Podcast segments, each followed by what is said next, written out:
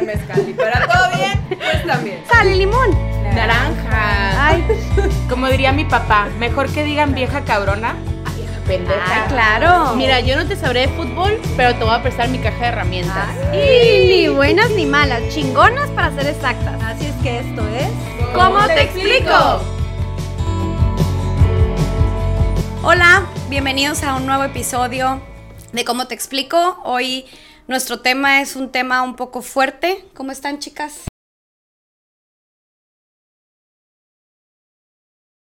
Algo que me mueve muchas fibras adentro de mi corazoncito y mi pecho. Mi ronco pecho. Pues el tema de hoy es dejar ir.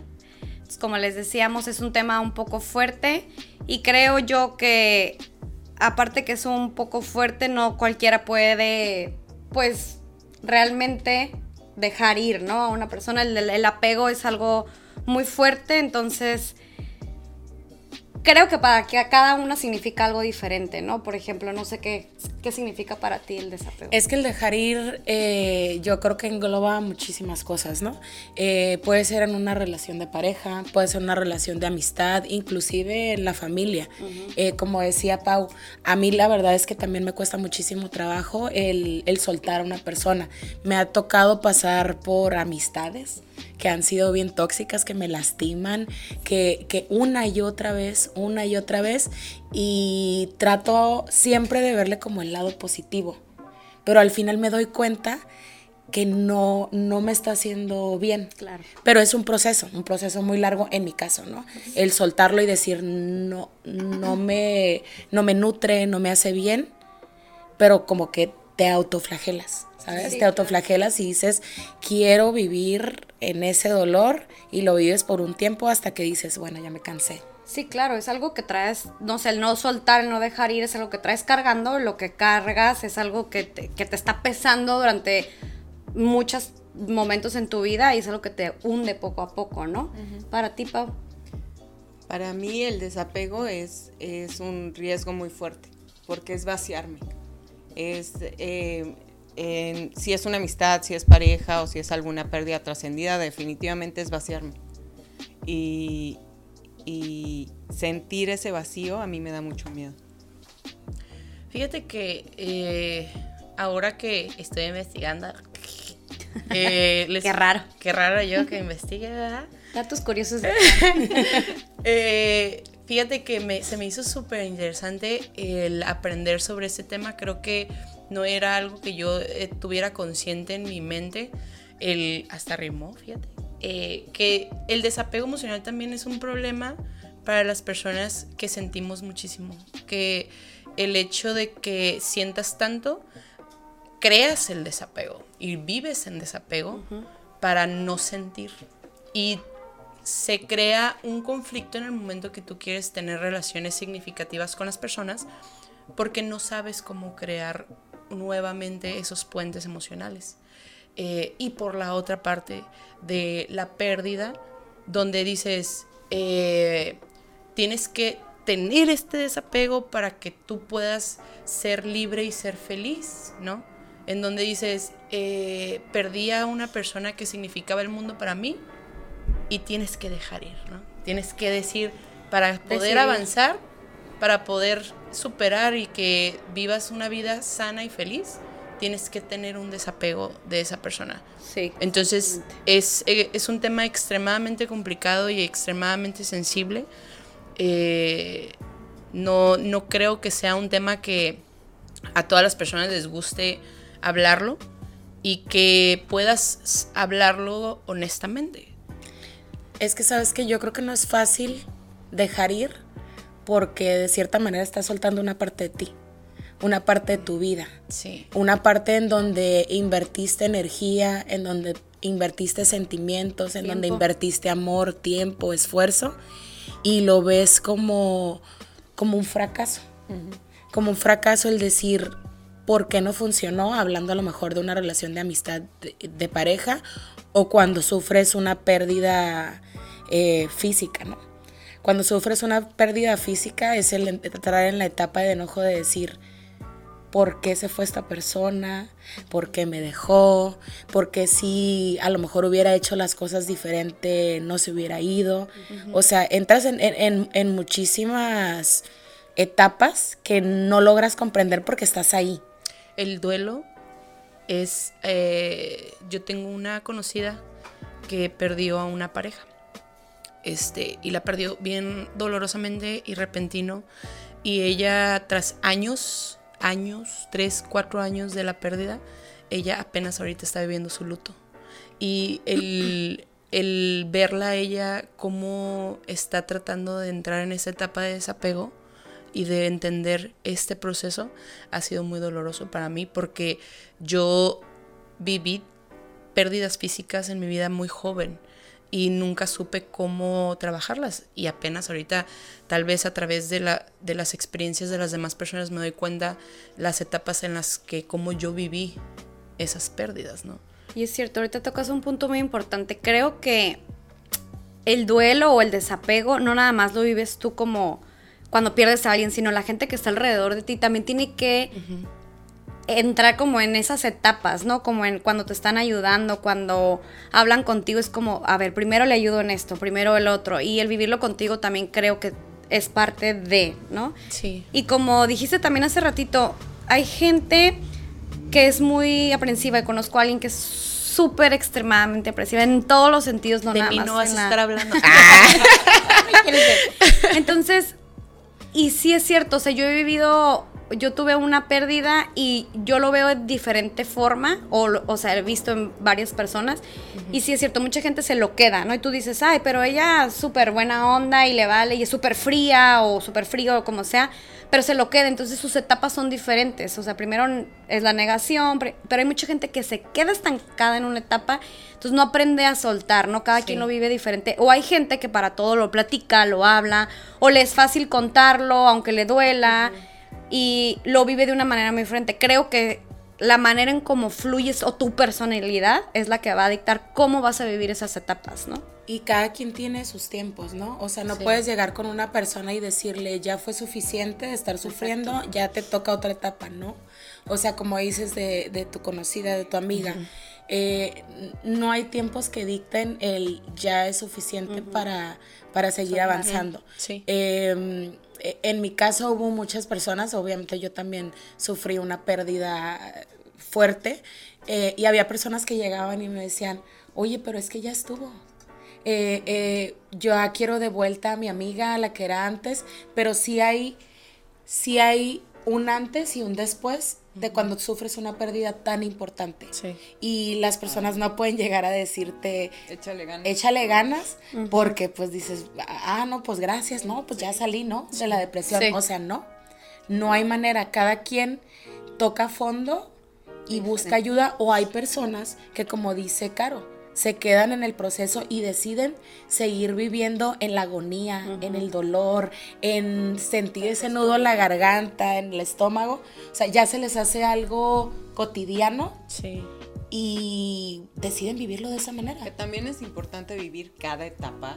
Sí, totalmente. O sea, experimentar y honrar cada sentimiento que te está pasando en cada una de las etapas. También, a lo mejor ella le costó cuatro años ¿no? El, sentir la tristeza, pero ahora que la siente la está experimentando hacia hasta hasta los huesos. Los huesos.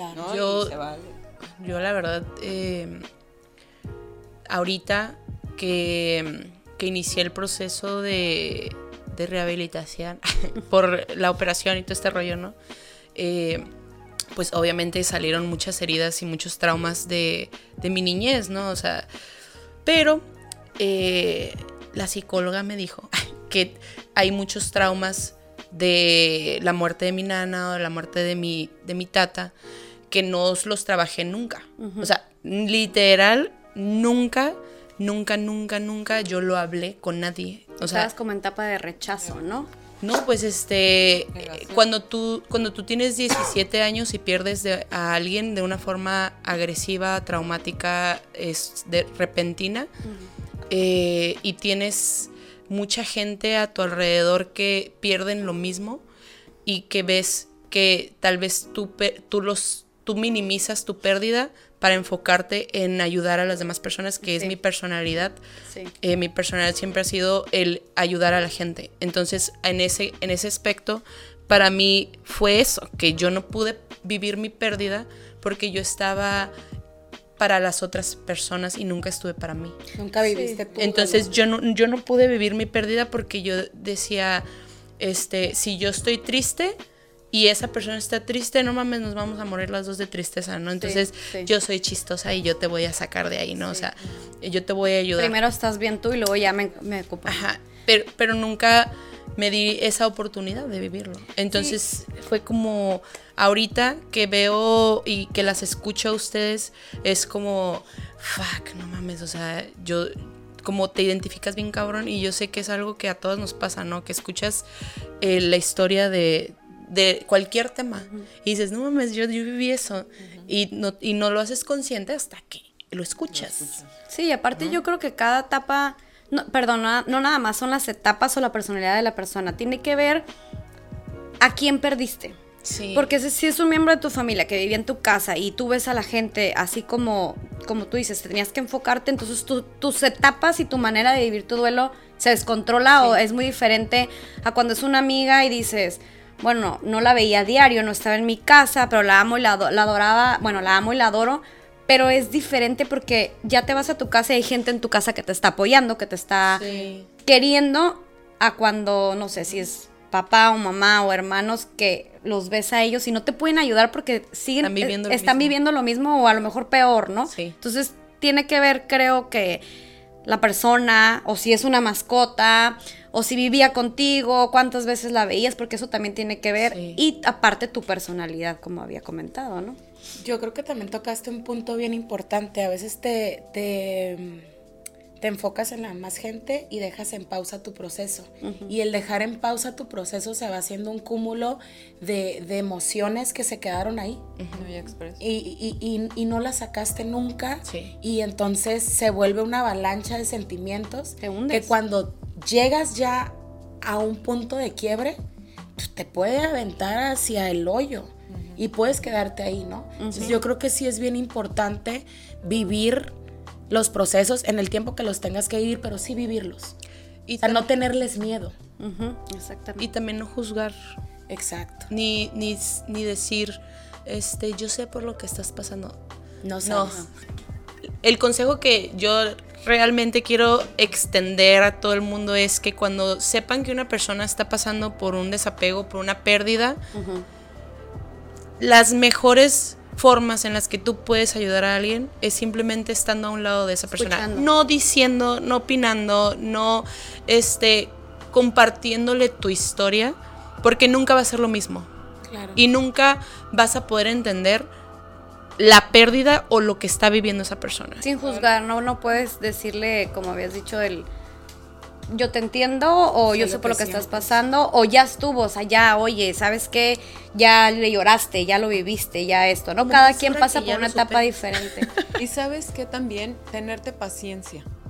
Porque nosotros, uno, por ejemplo, yo que siento mucho todo, es como, me siento Ah. mal y así, ya quiero salir mañana de esto, ¿no? Te desesperas, Y- ¿no? Y te desesperas. o La sea, frustración es cabrón. la- ajá, o y dices, no, tenerte paciencia de que eso va a pasar, de qué hay ahí para ti y seguirlo. Sí, yo creo que es como tú dices, o sea, vivirlo bien cada etapa, porque donde no te tengas paciencia, donde empieces a desesperarte, donde empieces a brincarte tus etapas y no vivir el duelo como tú debes vivirlo, porque cada quien lo vive diferente, entonces ahí es donde o te estancas, o te vas para abajo, o mil cosas, ¿no?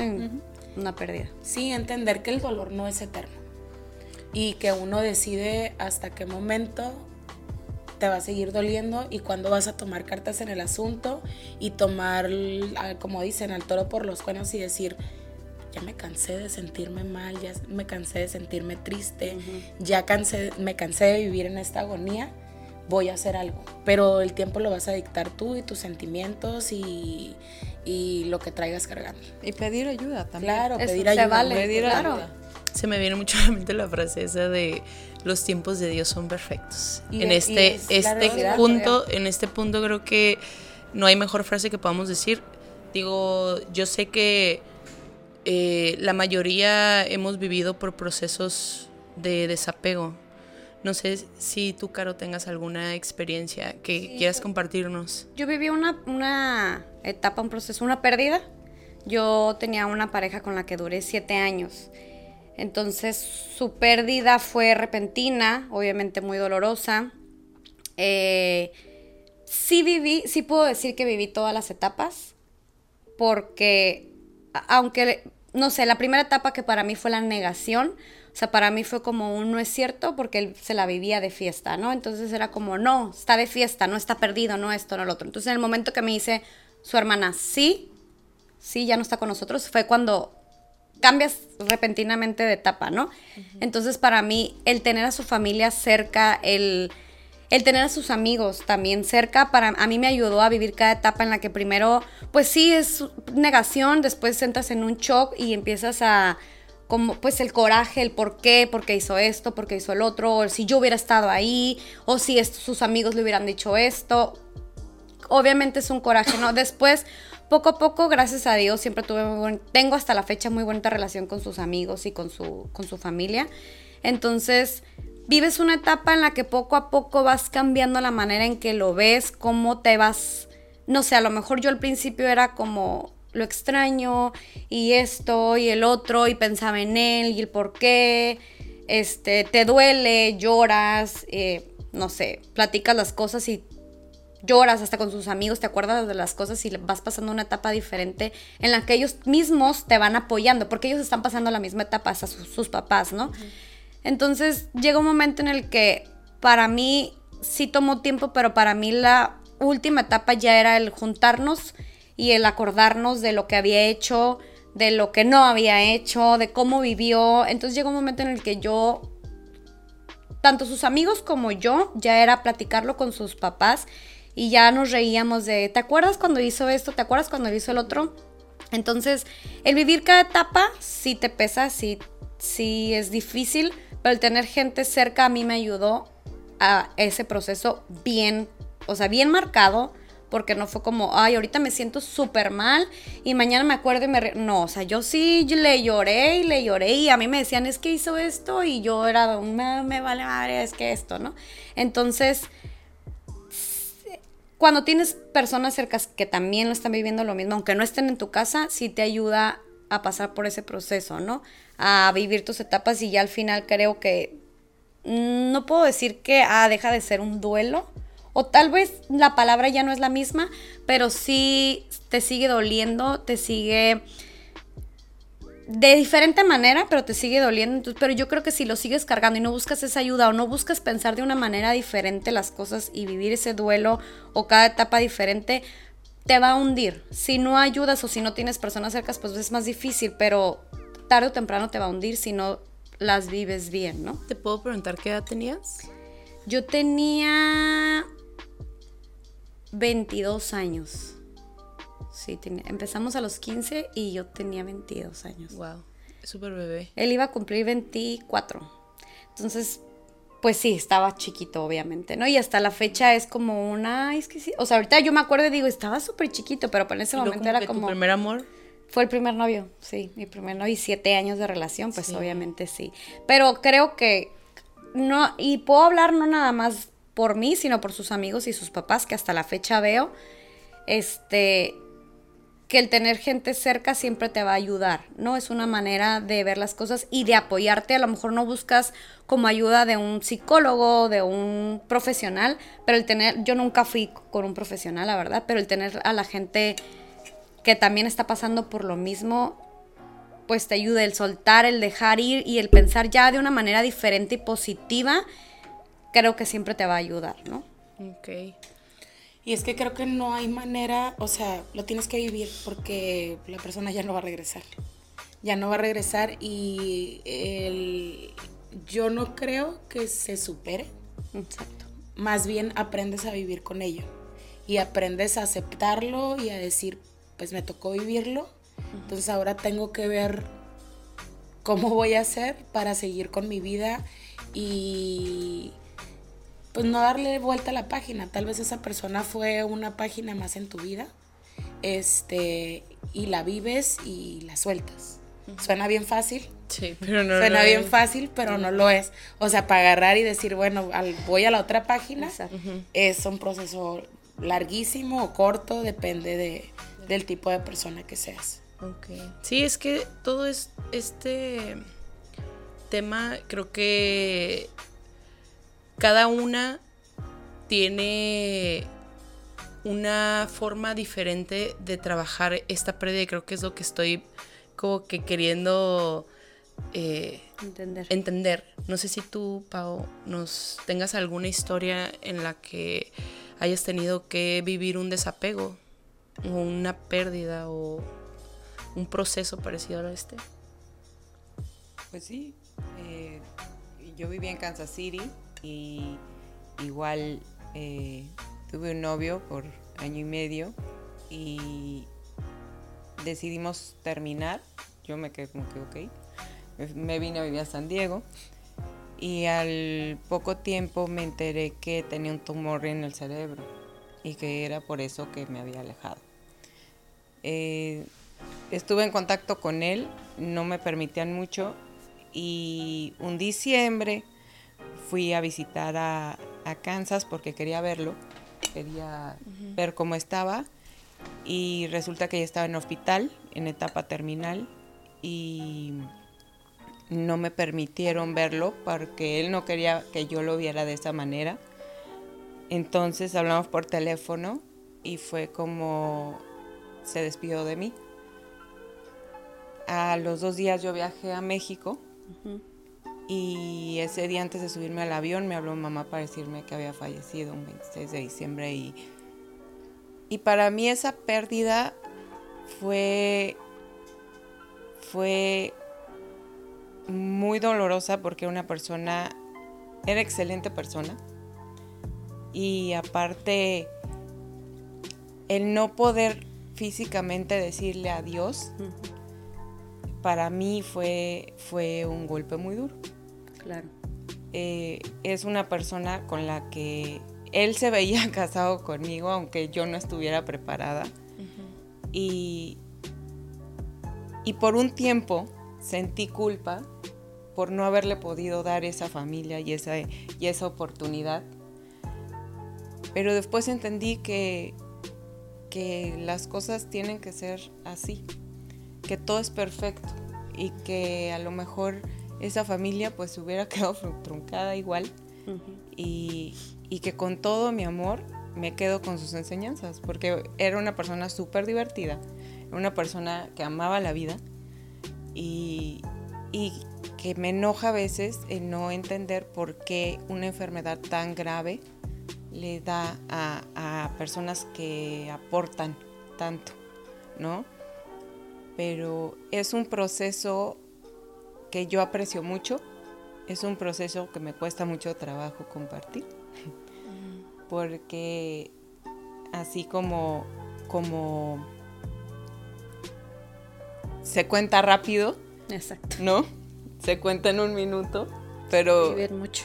pero hay que aceptarlo, hay que, hay que amarlo y, y aprender para valorar más la vida. Por eso decía, hay que tener la muerte muy cerca, ¿no? Exacto. Es como, como dices, aprendiste y te dejó una lección. Creo que es como por ahí una frase que me habían dicho, o sea, tienes que vaciar la taza para volverla a llenar, ¿no? Entonces tuviste que soltar y aprender para poder, Sí. perdón, soltar todo eso o la culpa, el por qué no le habías podido Claro. dar a una familia, para poder llenarla de enseñanzas, ¿no? De aprendizaje. Ajá. Yo creo que también Dios no te da nada que no puedas soportar. Y hay, el- hay un motivo por el que alguien llega a tu vida y tú llegas a la vida de esa persona. Eh, yo creo mucho en, en- en que todos tenemos una misión. eh, y tal vez tu misión era hacerlo feliz en el tiempo que fue Totalmente. y, y ahí se acabó, ¿no? Ahí se acabó. Este, vivirlo, disfrutarlo y decir algo, algo tenía que aportarle a esa persona y algo me tenía que dar esa persona a mí para yo seguir con mi vida. Por supuesto. ¿Y tú, Erika? ¿Ya lo viviste entonces? Sí, ya lo viví. Eh,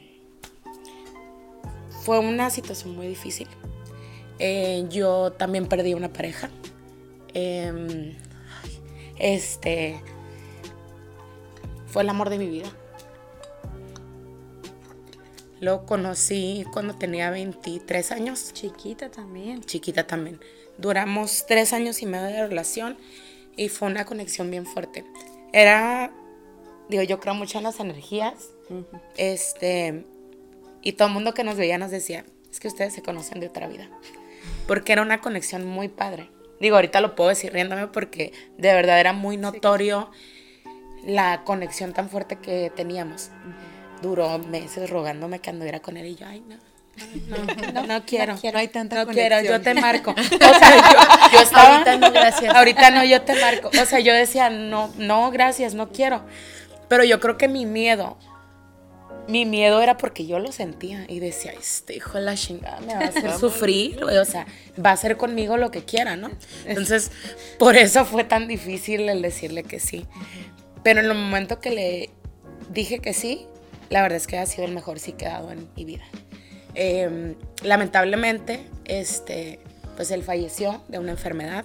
Él tenía epilepsia, tuvo una crisis muy fuerte de epilepsia y falleció. Pero antes de eso me regaló un fin de semana hermoso con mi familia, en donde me dijo que yo era el amor de su vida. Y bien chistoso, como que la gente eh, presiente cuando se va a ir. O sea, no de que, ay, me va a morir, ¿no? Sí. Pero como que presiente y dice cosas que a lo mejor no te dice normalmente, ¿no? Con él me pasó eso. Em, veníamos de regreso del, del lugar al que habíamos ido y se nos atravesaron unas vacas. Entonces nos tuvimos, pues nos tuvimos que parar Fueron a la India. no.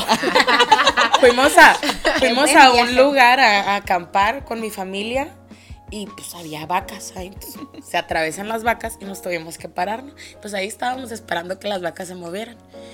Y de de repente él era una persona como de muy pocas palabras. Entonces cuando me decía cosas, pues casi casi las tenía que grabar así de, me está diciendo algo bonito, ¿no? Se quede marcado. Ajá, que se quede marcado. Este, y me empezó a decir, me dijo, gracias, me dijo, por darme este fin de semana, por hacerme sentir parte de una familia. Este, ha sido lo mejor que me ha pasado. Em, y me dijo, si yo me muero mañana, me muero contento porque contigo tuve todo lo que, lo que yo siempre había querido. Y al otro día falleció. Este, la verdad es que fue un amor súper bonito. Por eso me costó tanto trabajo el dejarlo ir. A mi proceso duró ocho años. Ocho años en los que eran altas y bajas, en las que todo el mundo llegaba y me decía, ya Erika, aliviánate. Y yo, ah, no, pues ¿cómo le hago, güey? O sea, échale ganas, ¿no? ¿Cómo le, cómo le hago? Güey, es que ya queremos que seas la Erika de siempre, la Erika que se la pasa riéndose, la Erika que es la chispa de la fiesta. Pues sí, güey, pero ¿cómo le hago con todo este dolor que siento? Era sentir un nudo en la garganta, en el estómago, y no saber cómo, cómo sacarlo, ¿sabes? Fui al psicólogo, fui al psiquiatra, fui a terapia de ángeles y una persona que me ayudó a, a poderlo sobrellevar. Era tanto su amor que digo, yo no sé si ustedes crean en eso, pero una persona que yo no conocía se acercó a decirme que él quería hablar conmigo. Sí, creo. Me enojé al principio, este, y después fue como, me pasó algo muy chistoso. Yo trabajaba en un call center. Me entró una llamada que era una canción. Y era una canción que él me dedicaba a mí. La canción de mi princesa de Gonguana. Y yo dije, ¿qué pedo? Y colgué. Me volvió a entrar la llamada y era la continuación de la canción. Wow. Y ahí yo entendí que él estaba tratando de mandarme un mensaje, de decirme, oye, quiero hablar contigo. Porque yo era dormirme o acostarme, porque casi no dormía, reclamarle a Dios, reclamarle a Él, culparme porque no había estado con él el tiempo suficiente y que tal vez yo lo hubiera salvado. Digo, ya después entendí que no, que, que cada quien le toca vivir ciertas cosas y era, y era su, su tiempo de vida, ¿no? Este, voy con esta persona y no creía. La verdad es que no creía, o sea, iba con una esperanza, pero no creía. Un año antes de fallecer él, falleció uno de mis tíos. Entonces esta persona me dice, yo le voy a prestar mi cuerpo para que hable contigo. Tú, yo, él y otras personas venimos en un grupo de almas, me dice, y él se acercó conmigo porque sabe que te está haciendo muy difícil dejarlo ir y él tiene que descansar. Se muere mi tío en el velorio. Él me empieza a apretar de un de repente aquí la pierna y le digo, ¿qué te pasa? Me duele. Y me dijo, para que te duele aquí y no te duele aquí. Es cuando yo voy con esa persona, de un de repente empiezo a sentir en la pierna que me aprieta y me dice, está al lado tuyo y te está apretando la rodilla. Y le dije, pues sí lo siento. Me dice, él dice que tú sabes lo que significa eso. Ahí fue cuando yo creí y dije, sí es él.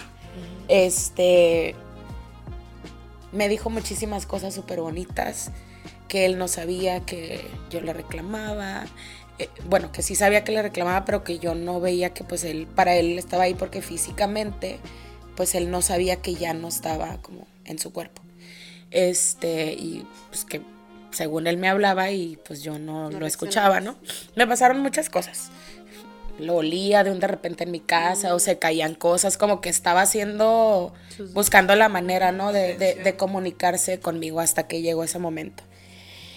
Pero gracias a ese momento y a esa persona que ya falleció y le agradezco de corazón, porque tal vez ahí me hubiera quedado, ¿sabes? Porque fueron ocho años. Tal vez ahí me hubiera quedado. A mí me faltaba esa parte. El saber que él no había sufrido, que él estaba bien, porque yo, con el apego emocional que tenía con él, el querer aferrarme a tenerlo conmigo, no lo dejaba ir. Todos los días era constante estar pensando en él, estar pensando en qué hubiera pasado si no se hubiera muerto, en los planes que teníamos de casarnos, porque ya teníamos planes de casarnos. De hecho, ese día mi papá, ya saben, papá celoso, le habló y le dijo, quiero hablar contigo porque quiero ver cuáles son tus intenciones con mi hija, porque mi papá no lo quería. Porque, pero yo creo que porque mi papá veía que pues la relación iba muy seria y era así de estar pegados ya me la van a quitar, y era de ya me la van a quitar, ¿no? Entonces él habla con él y mi papá, pues, ¿cuáles son sus intenciones? Y le dice, yo me quiero casar con ella. Su hija es el amor de mi vida y me voy a casar con ella. Este, entonces para mí el saber que él ya se imaginaba una vida conmigo, cuando lo pierdo, fue más difícil, ¿no? Porque yo ya me había imaginado todo. Ya lo aceptó mi papá. Sí, o sea, ya lo aceptó por fin mi papá, uno de los hombres que más quiero en mi vida, o sea, ya de aquí para adelante, ¿no? Fue muy difícil, después de eso no les estoy diciendo que ya el día de mañana amanecí, uy, qué suave, ¿no? Este, pero ya de ahí yo acepté. Cambiaste de etapa. Ajá, cambié de etapa y ya fue como, ok, ya viví el dolor, eh, lo voy a seguir viviendo por un tiempo, pero ya yo decidí el ayudarme y decir, por algo llegué a su vida, algo le aporté yo, y algo me enseñó a mí y es por eso que decía la frase de Dios no te da algo que no puedas soportar, porque después de ya 10 años ahorita, yo sigo aquí y, pude soltarlo, pude soltarlo, pude dejarlo ir y me acuerdo de todas las partes bonitas que tuve con él. Digo que eso me ha traído más problemas, ¿no? Porque la vara estuvo, se puso bien alta. Porque. Es que él hubiera. digo, tampoco es que era perfecto, también me encabronaba con él y lo que sea, ¿no? Él lo sabe. Sí. Este, sí, pero era una conexión muy fuerte, ¿no? Y que me llegó a muy temprana edad Sí. Y que, y que yo creo que también por eso fue más difícil para mí, porque pues cuando, tuve relaciones antes que él, pero una relación tan fuerte y tan cercana y tan compenetrada no había tenido. Entonces por eso mi proceso fue complicado. Largo. Largo, muy largo. Qué fuerte. Está muy fuerte. Eh, qué doloroso vivir eh, ese tipo de pérdidas. Las escucho y me duele el corazoncito mucho.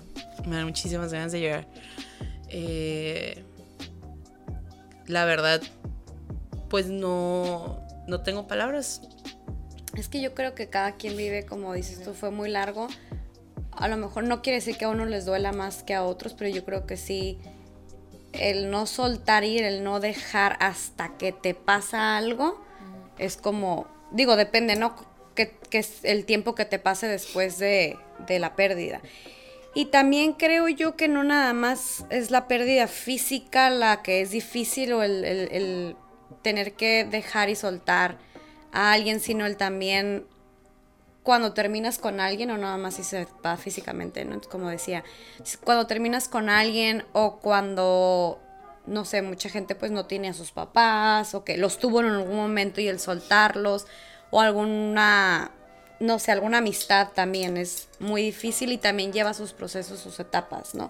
Cada uno, y también como, como digo ahorita, cada uno pasa por una por una un proceso diferente y a veces tú sabes llevar tus etapas como como tú quieres o como debes o si no hasta que te pasa algo como por ejemplo en una amistad tengo una una conocida que vivió una etapa muy muy difícil y muy larga y era como, ah, ya no se llevan, ya no se hablan, ya no nada, es como, ah, pues le dejé de hablar porque nos peleamos y pasó eso. Y cuando se volvieron a encontrar fue como el, no lo había superado, ¿no? O sea, ninguna de las dos se había superado. Llegó un momento en el que, ahorita ya se iban súper bien, obviamente, pero tuvieron que pasar por etapas y hasta que no se volvieron a ver fue cuando ellas sintieron que, güey, todo el tiempo que te dejé de hablar, no viví eso que tenía que vivir y hasta ahorita que te estoy viendo, lloraron, se hablaron, se dijeron cosas, entonces muchas veces es como lo acabas de decir tú, te tiene que pasar algo para que sueltes lo que traes cargando, lo que te está hundiendo.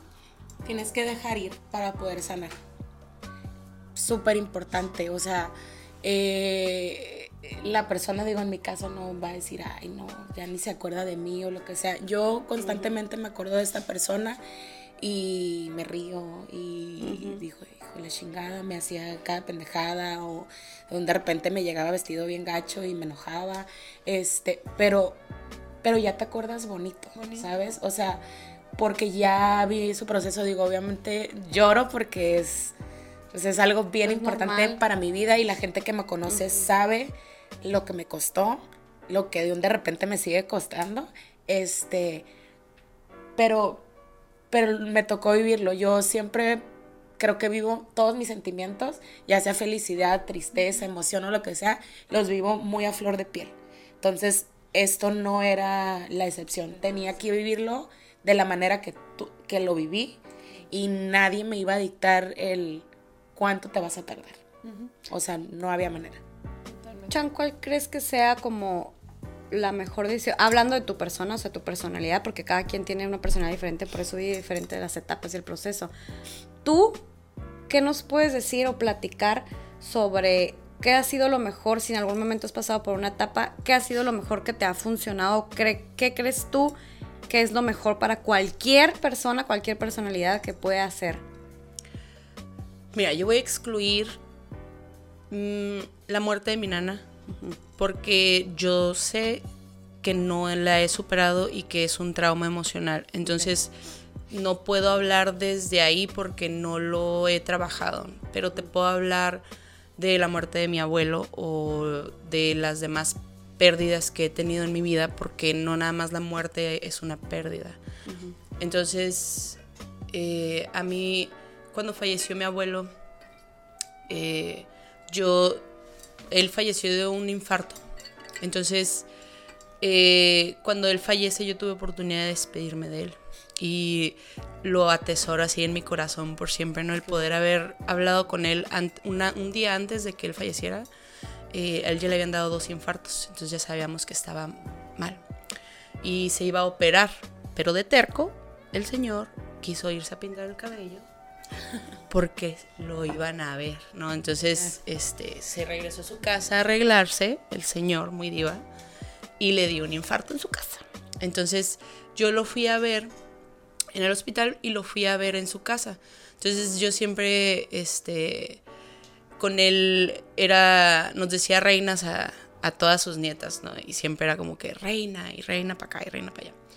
Y él nos decía a todas las reinas que cuando nos graduáramos de la universidad nos iba a llevar a Europa, ¿no? Entonces, eh, cuando yo fui a despedirme de él, eh, yo estaba en la universidad y era la primera que estaba, eh, no graduada, creo que iba en tercero o segundo, tercero por ahí. Pero pues él siempre era como que la motivación, ¿no? Para que se gradúen. Y estábamos bromeando de eso, y estábamos bromeando de, que se estaba pintando el cabello y que ya habían ido y que no sé qué, y que le hacía falta broncearse, que si también se iba a broncear. Y de repente me sienta, eh, estaba él en su cama, pues yo estaba ahí de nada más así como que sí, que no sé qué, sí. Y de repente me dice, mi hija nada más le quiero decir que me, me da mucha tristeza que haya tenido que pasar esto para tenerlos a todos otra vez juntos. Y, qué feo que se den cuenta hasta ahorita de, que no, como que no valoráramos su presencia hasta que él se estuviera en esa situación.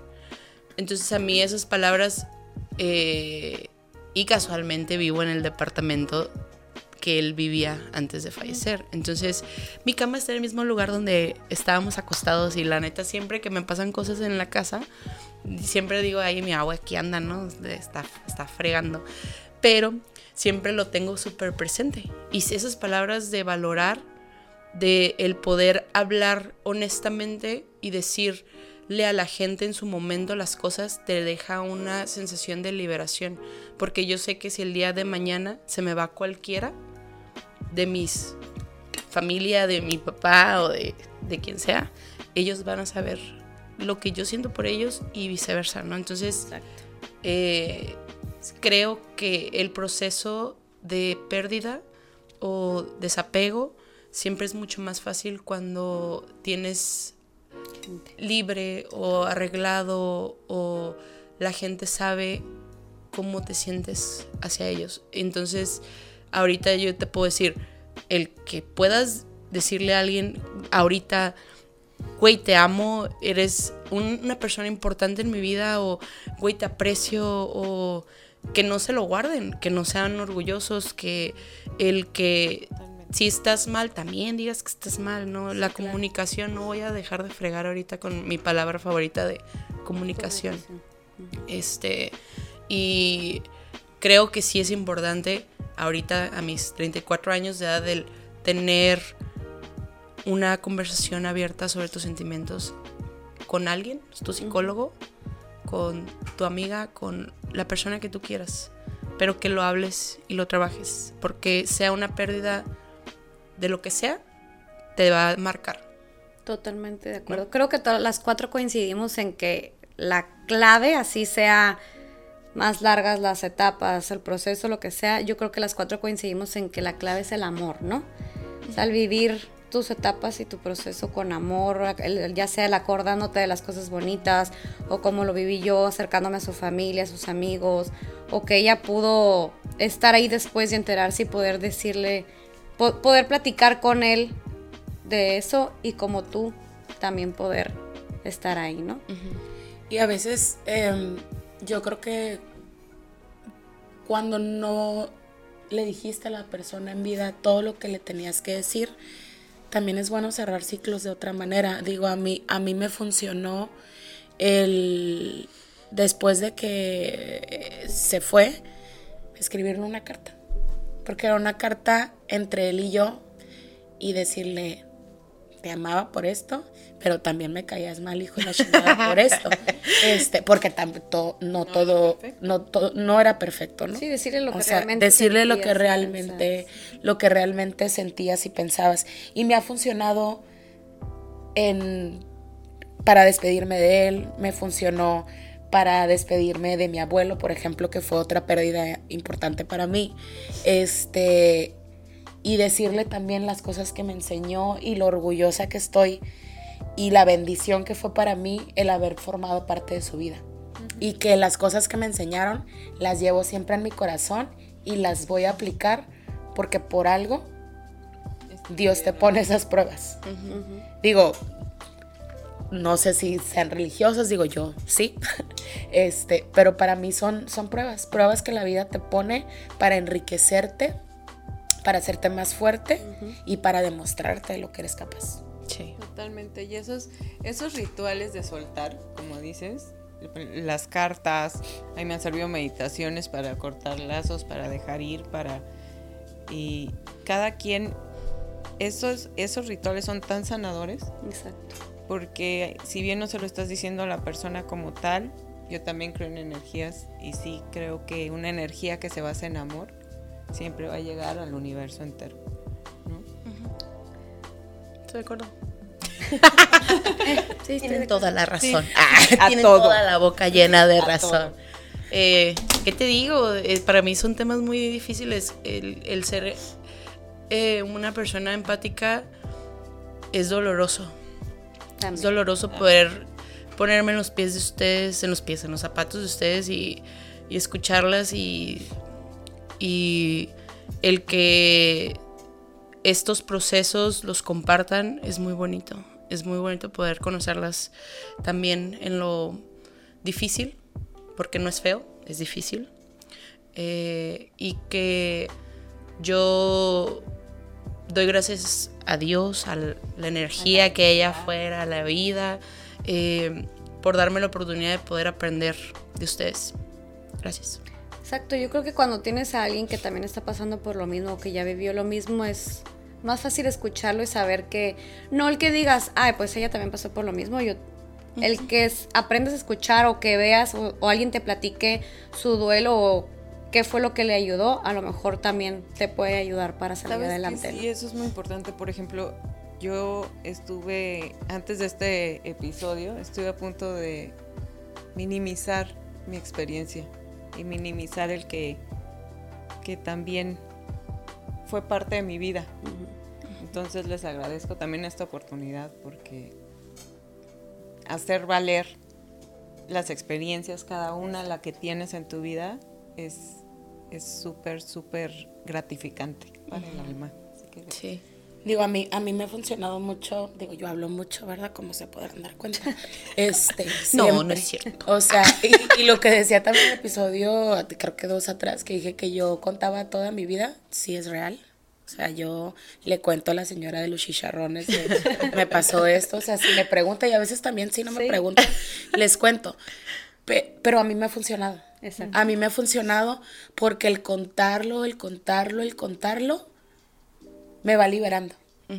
Me va liberando y cada vez el dolor es menos y cada vez es, sí, con mi experiencia. Puedo aportarle algo a alguien más que le ayude a sanar esas heridas que trae arrastrando. Lo voy a hacer. Y sí ayuda. Es que definitivamente, pues el nombre lo dice, ¿no? Como el nombre del episodio, dejar ir. Si a ti te funciona una cosa y te deja soltar, perfecto. Si a ella le funciona una cosa y te deja soltar, perfecto. Entonces, no sé si nos quieran compartir algo más que les ayude, que no les ayude, que algo que también les haya como truncado esa etapa o ese proceso que tengan. Ah, yo Que me hayan evadí en la fiesta. Ok, eso es algo Sí. súper importante Sí, también. o sea, Levanten la lo- mano las que. Yo, las alcohólicas que han no, hecho. yo me bajé de ese total. avión, me limpié las lágrimas y me fui a emborrachar por todos los fines de semana. Yo creo que por un mes o dos. Hasta que me cayó por... ah, hubo un, un- una llamada que, que me recordó todo. Y ahí fue donde ya toqué y entonces dije, a ver, esto ya, ya, ya, ya. Tengo que vivirlo, ¿no? Entonces, pero me tardé dos meses. Me tardé dos meses porque aparte yo me bajo el avión y nadie conoce mi historia, ¿no? En, en Claro. Ciudad de México, pues mis amigos me conocen a mí, Sí. pero no conocen mi historia, no la vivieron conmigo. Entonces era como, ah, es que fíjate que pasó esto. Ah, no importa, no te... que-", ¿Sabes? Entonces yo así de, ay, sí es cierto. Y yo en mi cabeza de, no, esto está mal. Pero Sí. al final, o sea, entonces esa escondes. parte, elevación, la negación de no me pasó, no lo viví, es, eh, pues, eh, yo creo que es el inicio. Es algo que te retrasa. Es algo que te retrasa. Eso fue algo que me truncó un poco. Yo me fui a comer. te amo, güey. Sí, güey. Nos Me fuimos fui- a echar tacos y a me fui a echar un chingo de tacos, tortas, garnachas. Este, sí, o sea, lo digo de broma, pero la realidad es que mi sobrepeso eh, se disparó a partir de que él falleció. Yo me refugiaba en la comida. Me sentía mal y sentía el nudo y iba a comer. Y yo sabía lo que estaba haciendo. Sabía que, que estaba llenando mi vacío de él. Lo estaba tratando de llenar con la comida. Este, hasta que todo el mundo me decía y yo les decía que les valga, pasen una torta. Porque sí, o sea, lo tuve que hacer de esa manera, pero pues no me arrepiento. Fue parte de lo que tuve De que vivir. proceso, claro. de tu aprendizaje. de mi aprendizaje. Sí, es que, mira, yo te puedo contar eh, 14 años, ah, 12 años de, trauma, ¿no? Y te puedo contar todas las eh, cosas autodestructivas que hice y que hice por muchos años. Pero ahorita yo creo que la conclusión que yo te puedo dar es que si algo he aprendido en este último año es que estas corazas y estas máscaras y estos comportamientos y estas protecciones que nos levantamos para no mostrar el dolor no son eternas. Nunca van a ser eternas y el dolor y la vida te va a enseñar de cualquier forma posible a seguir adelante y te va a poner oportunidades y te va a poner gente y te va a poner tres experiencias de, de duelo y hasta que dejes de negar tu dolor, ¿no? Entonces eh, hay que buscar ayuda, chicas, y hay que ser fuertes y, y aprender a hablar las cosas. Esa es mi conclusión. Aprender a comunicarnos, pero comunicarnos también con nosotras mismas. Para Sí. saber, estoy Sí. sintiendo esto y, y, y es hermoso. Sí. abrazar tus sentimientos y decir, ahí están, tengo que vivirlos, tengo que tocar fondo para poder salir, este, y el dolor no va a ser eterno. Va a estar ahí a lo mejor como que vibrando y de repente te duele, pero dices, tengo que seguir con mi vida, Exacto. tengo que salir adelante. Sí, soltar las cosas porque lo que cargas, como yo lo había dicho al principio, lo que cargas te va a hundir en algún momento. Entonces buscar ayuda, lo que mejor te sirva a ti y ayudar a los demás compartiéndolo. Así es que yo les agradezco de todo corazón que me hayan compartido sus historias. Sí. Y espero les haya gustado este último episodio. Muchas gracias, chicas. Muchas gracias. Déjenos sus comentarios, por favor. Y esto Manitos fue. arriba. Arriba. Esto fue. ¿Cómo te explico?